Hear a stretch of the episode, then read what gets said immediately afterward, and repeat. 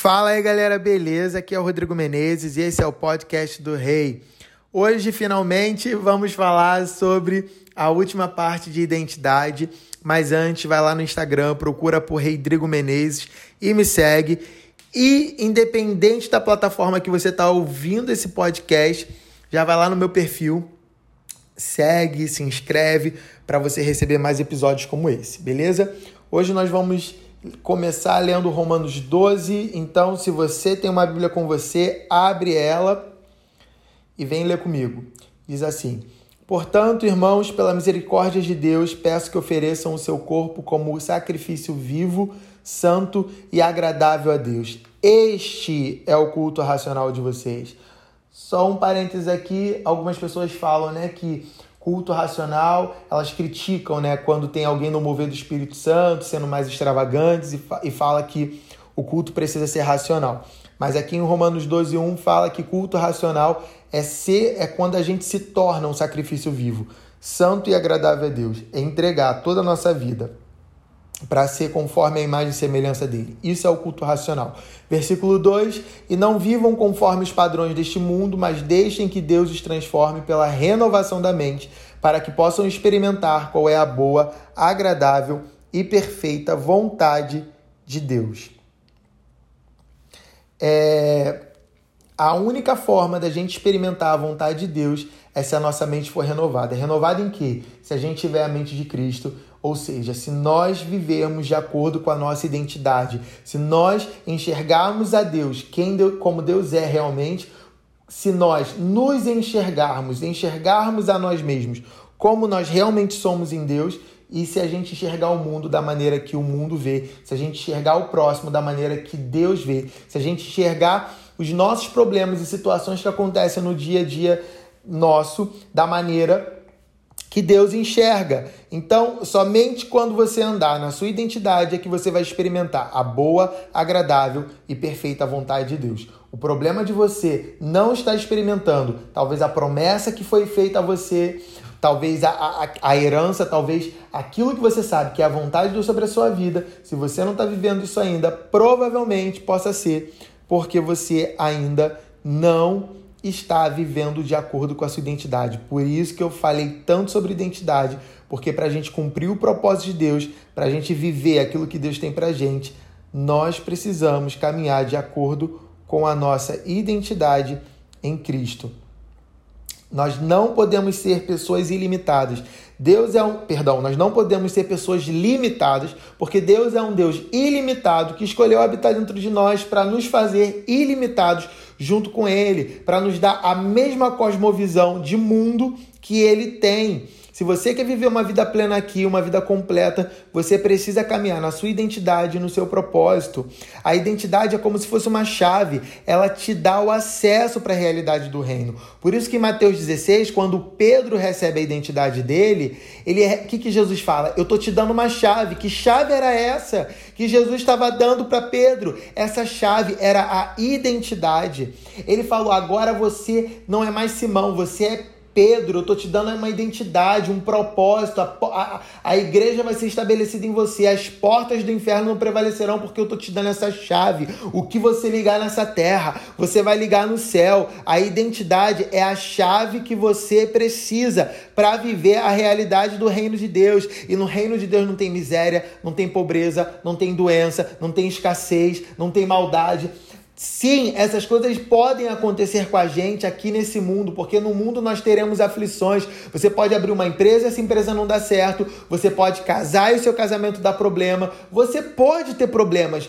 Porém, em todas essas coisas, nós somos mais que vencedores, como está lá em Romanos 8. Nós temos uma chave para trazer a manifestação do reino na nossa realidade. A gente vive falando para o céu a nossa realidade da terra, ah, porque tá assim, ah, porque tá assado, tá na hora da gente parar de falar para o céu a nossa realidade da terra e falar para a terra qual é a realidade do céu, parar de falar para os céus o que está acontecendo com a gente, começar a falar pro pra gente, pra nossa realidade, pro mundo que a gente vive, o que os céus estão dizendo.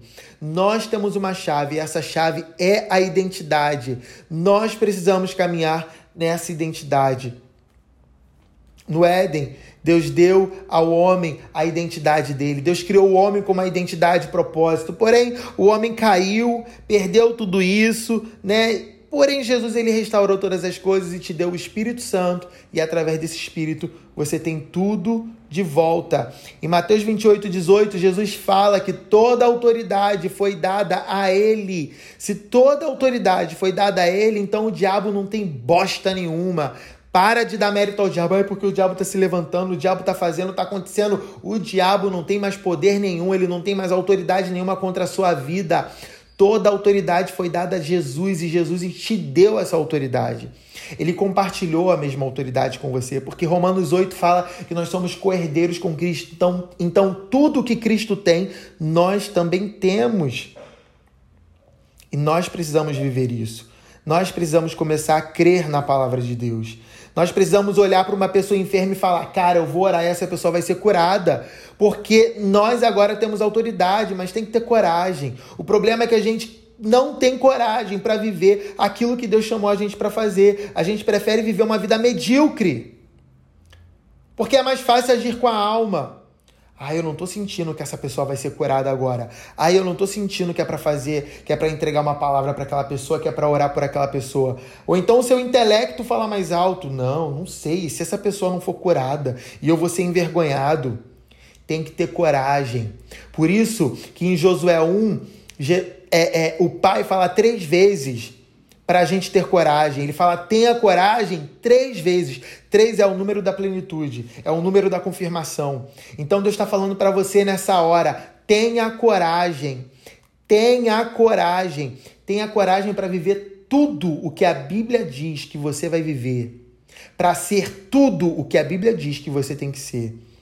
Atos 3,19 fala: arrependam-se e convertam-se Atos 3,19 manda a gente se arrepender e se converter. Arrependimento e conversão significa correr para o lado oposto, mudar a maneira de pensar. Por isso que a palavra original de arrependimento é metanoia em grego que quer dizer mudança de mente, ou seja, se arrepender, se converter, é receber uma identidade nova, é receber a identidade de Cristo, é ter uma nova mentalidade. E tá na hora de usar essa nova mentalidade. Você nasceu de novo, você tem essa mente, você tem uma identidade. A Bíblia fala que nós fomos salvos. Em 2, é, em 2 Timóteo 1,9 fala que nós já fomos salvos. Em 1 Coríntios 1,18 fala que nós estamos sendo salvos. Em Hebreus 9,28 fala que nós seremos salvos. Estamos num processo, gente. Você nasceu de novo. Você tem uma identidade, mas você está nesse processo. Você foi salvo. Salvação no original, a palavra é soso, o original em grego, que quer dizer salvo, curado, transformado. Você não foi simplesmente salvo para ir para o céu. Você está sendo curado na sua alma. Você está sendo transformado. Você, você, através da sua fé, você alcançou o céu. Mas não basta somente ter fé para ir para o céu. Você tem que ter fé para trazer o céu para a terra, para viver o que Deus te chamou para viver.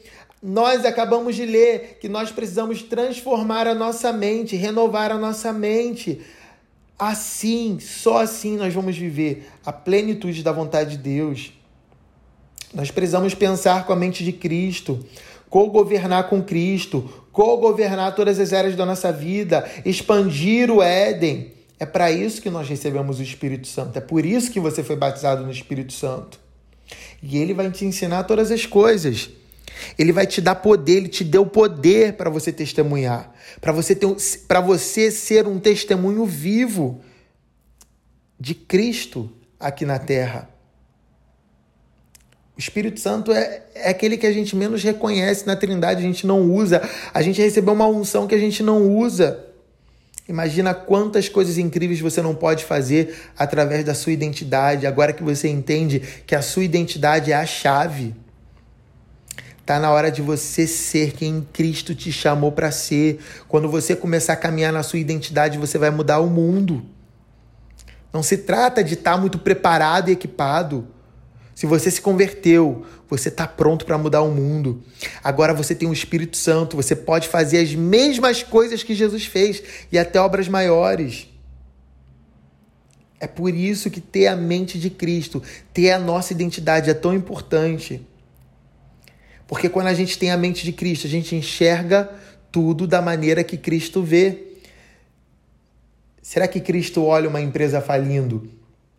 Ai meu Deus, socorro, eu tô perdido. Ele olha, meu pai tá no controle, tudo vai dar certo. Será que quando ele vê uma enfermidade, ele vê, meu Deus, eu tô perdido? Ele olha, meu pai tá no controle. Existe cura, existe libertação, existe salvação.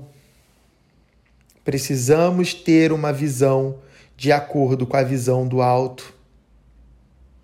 O problema é que a nossa alma, às vezes, ainda está sendo transformada e ela tem tanto problema, às vezes você tem tanto problema na sua alma que quando você olha uma pessoa, você não consegue nem entregar uma palavra, você sempre entrega uma palavra dizendo que aquela pessoa, ah, porque Deus está vendo o que você está fazendo e não sei o que de ruim. É sempre uma palavra de ruim. Você sempre vê o lado ruim das pessoas, você não consegue ver o lado bom de ninguém.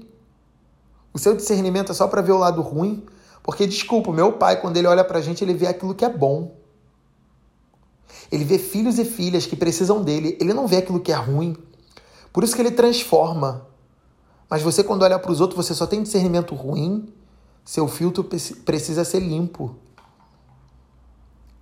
Precisa sair da lógica, precisa sair do limitado. A mente de Cristo não tem limite. A mente de Cristo não tem condenação. A mente de Cristo não tem julgamento é a chave. É tipo assim, gente, sabe a nuvem que a gente coloca todos os nossos dados, a nuvem do celular, do computador? Assim é a mente de Cristo, tem tudo lá. Pensa comigo, você está tá me escutando através desse celular. Olha quanta informação o criador do celular, desse celular, não colocou dentro dele. Olha, olha, olha tanta coisa que tem na memória desse celular. Imagina na mente de Cristo que é a mente do Pai, que é a mente do Espírito que criou o mundo inteiro. Gente, essa mente está dentro de nós, está dentro de mim e de você. Dentro de você tem a solução da sua empresa, tem a solução do seu casamento, tem a solução dos problemas dessa terra. Porque a mente de Cristo está dentro de você. Gente, isso é incrível. Uau!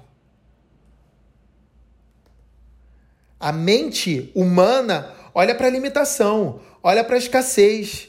Ai, meu Deus, ai, socorro, ai, eu não posso. A mente de Cristo não. A mente de Cristo, quando vê um problema, quando vê um, uma dificuldade, quando vê uma limitação, a mente de Cristo pensa que aquilo dali é uma oportunidade para a glória de Deus ser manifesta, para a glória de Deus ser vista. Então, com a mente de Cristo, você vai olhar o seu problema e você vai falar: aqui é uma oportunidade para o meu Pai aparecer, para o poder de Deus se manifestar.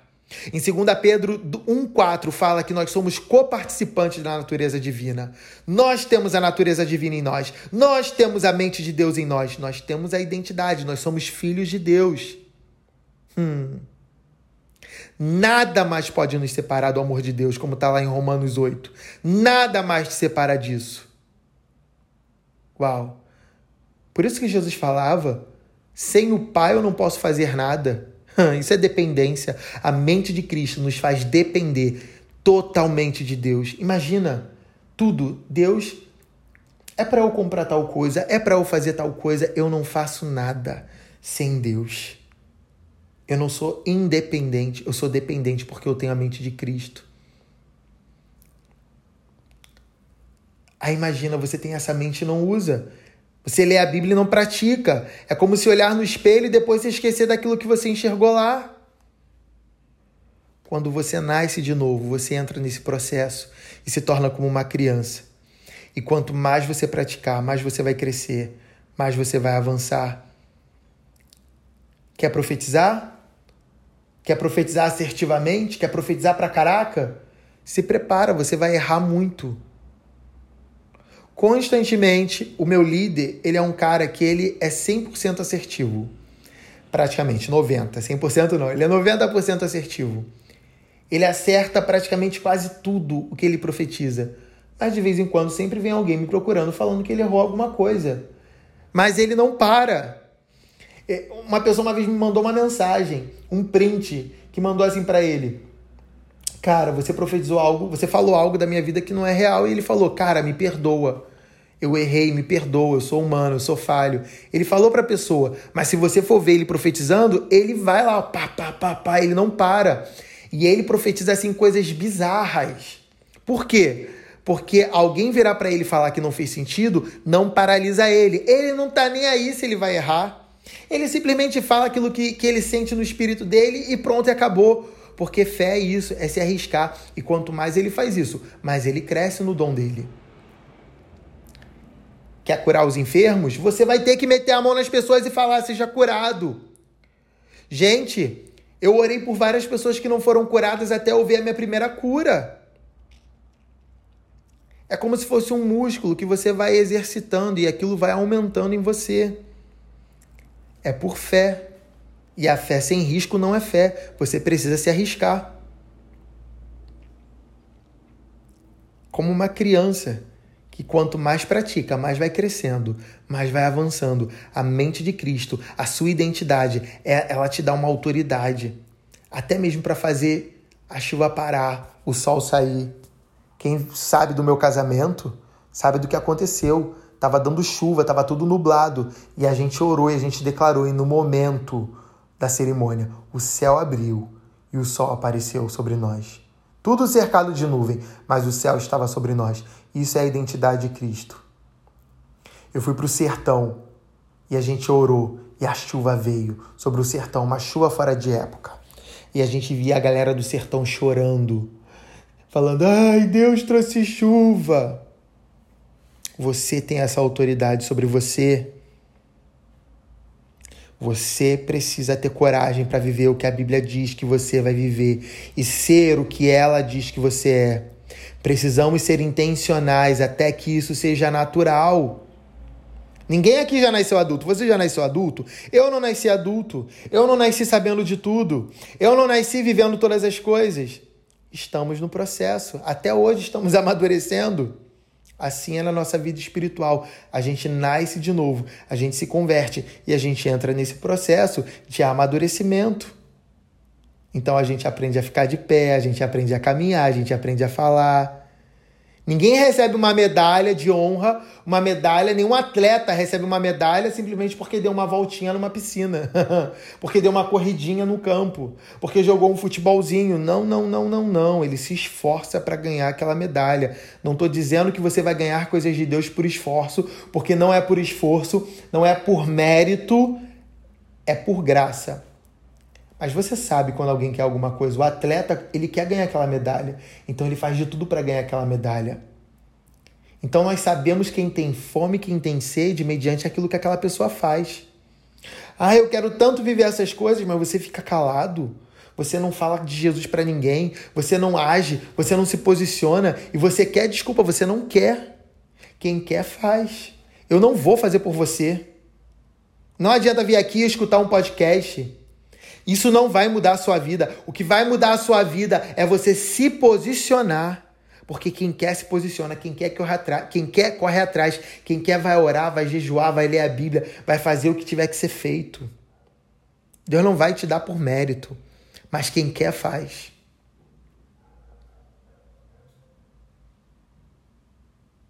A gente acha que já está salvo e tá bom. Que está salvo e tá bom tem muito mais. Tem muito mais além da salvação. Você não foi salvo simplesmente para ir para o céu. Você foi salvo para viver uma vida incrível aqui na terra, manifestando o reino de Deus, trazendo a autoridade de Jesus. Você tem isso sobre você. Isaías 61 fala: O Espírito do Senhor me ungiu para. Para quê? Para transformar vidas para transformar ambientes, para transformar corações. Você tem autoridade, você tem uma identidade. Esse é o último podcast desse ano. A gente volta no ano que vem falando sobre o propósito. A gente falou esse ano sobre identidade. Ano que vem a gente vai falar sobre propósito. Por que, que você tem essa identidade? E a gente vai focar nisso. Deus te abençoe.